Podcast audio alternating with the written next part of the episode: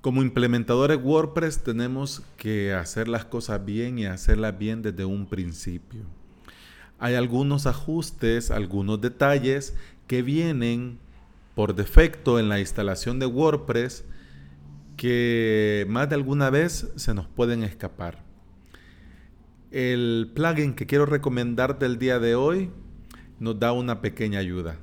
Tan pequeña puede parecer que no hace nada, pero sí, sí lo hace. Mi nombre es Alex Ábalos y bienvenido a mi podcast Implementador WordPress. Este es el episodio 16 en un martes de plugin. Bienvenidos y bienvenidas. Hoy es martes 4 de diciembre y contra viento y marea aquí estamos. Aquí estoy otra vez grabando un nuevo episodio. Comenzamos. El día de hoy quiero comentarte un plugin que, que, escuché en un podcast sobre WordPress que se llama Potencia Pro. En, un episodio recomendaban, eh, lo recomendaban y, y a mí se me hizo curioso.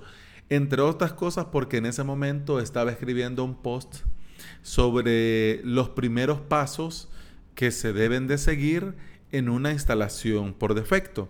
Porque hay un montón de cosas que no las vas a necesitar. Entonces, si no las vas a necesitar, es mejor borrarlo y borrarlo desde un principio. Entonces, entre en, esas cosas de borrar, hay más de alguna vez que algo se nos puede ir. Pero, y para eso fue creado este plugin WP Task After Install.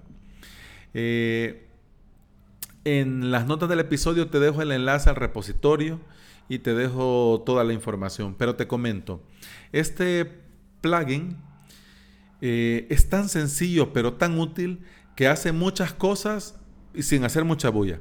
Lo primero es que vos lo, lo buscas, eh, lo instalas en tu WordPress. WordPress nuevecito, recién instalado. Entonces lo buscas en el repositorio y lo instalas. Cuando lo instalas, vas a plugins y le das activar. Cuando le das activar y la página y WordPress hace refresh, carga, te aparece otra vez que está desactivado. Y de entrada vos dirías, bueno, no funciona. No, funciona tan bien que lo que iba a hacer ya lo hizo y él mismo automáticamente, como ya hizo lo que tenía que hacer, se desactiva. Ahí solo lo instalás, lo activás y lo borrás. Así de sencillo.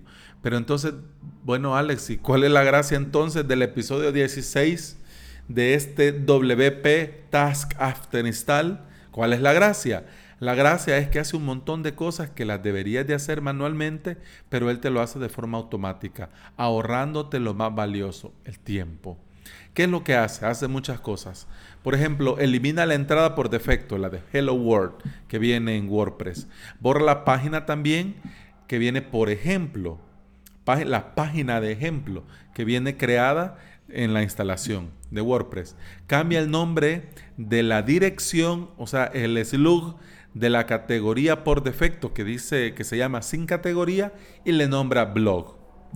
Establece la estructura a enlaces permanentes.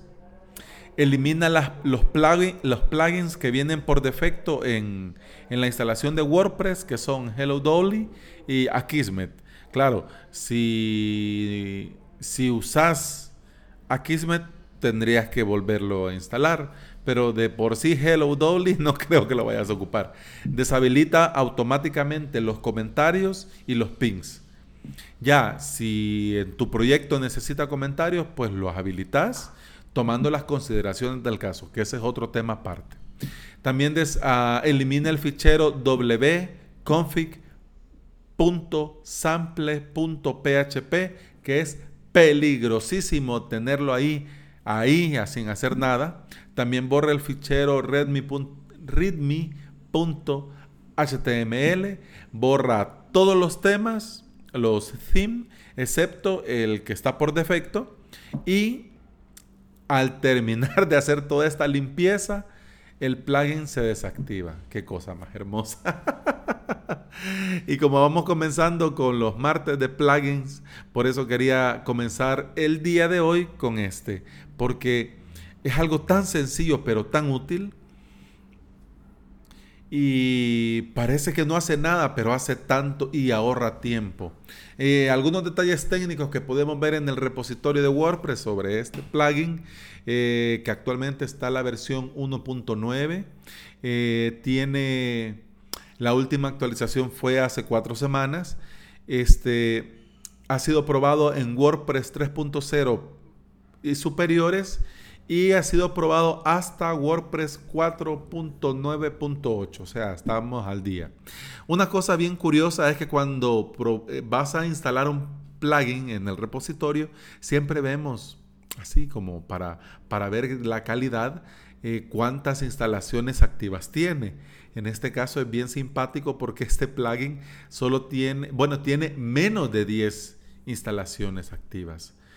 Y cualquiera diría, entonces qué mal plugin. No, al contrario.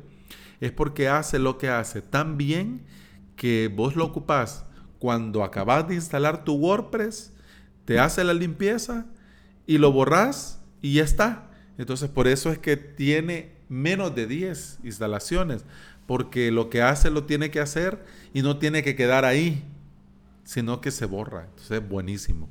Totalmente recomendado. ¿Por qué? Porque nosotros tenemos, como siempre lo he dicho, eh, tenemos que hacer las cosas bien desde un principio y hacer estas limpiezas es hacerlo bien. ¿Por qué? Porque hay algunas cosas que no las vamos a necesitar, que si en la prisa por comenzar a trabajar se nos pueden ir de largo y eso después lo vamos a salir haciendo. Este plugin nos ahorra el tiempo de hacerlo. Claro, en, a grosso modo, hay algunas cosas que siempre son recomendables hacer. Por ejemplo, lo de la carpeta de medios. Eh, a mí no me gusta ordenarlo por eh, fecha, año, mes, día. No, a mí me gusta que solamente en una sola carpeta. ¿Por qué? Porque yo ya voy subiendo las cosas de manera ordenada. Otro ejemplo, por ejemplo, que sí lo tenés que hacer manual, que no lo hace el plugin, porque no es adivino para saber a dónde estás, es la zona horaria. Ya lo hemos dicho, ya te lo he dicho en otro episodio. Tenés que cambiar, adecuar la zona horaria a, a donde estás. ¿Por qué?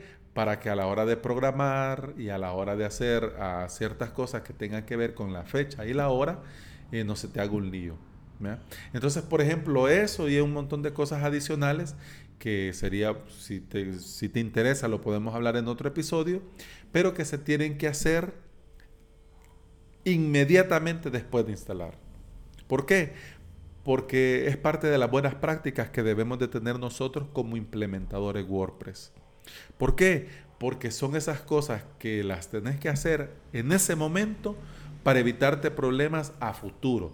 Porque si lo dejas para después, ya después podría ser demasiado tarde y te va a quitar más tiempo del que debería. ¿Ok?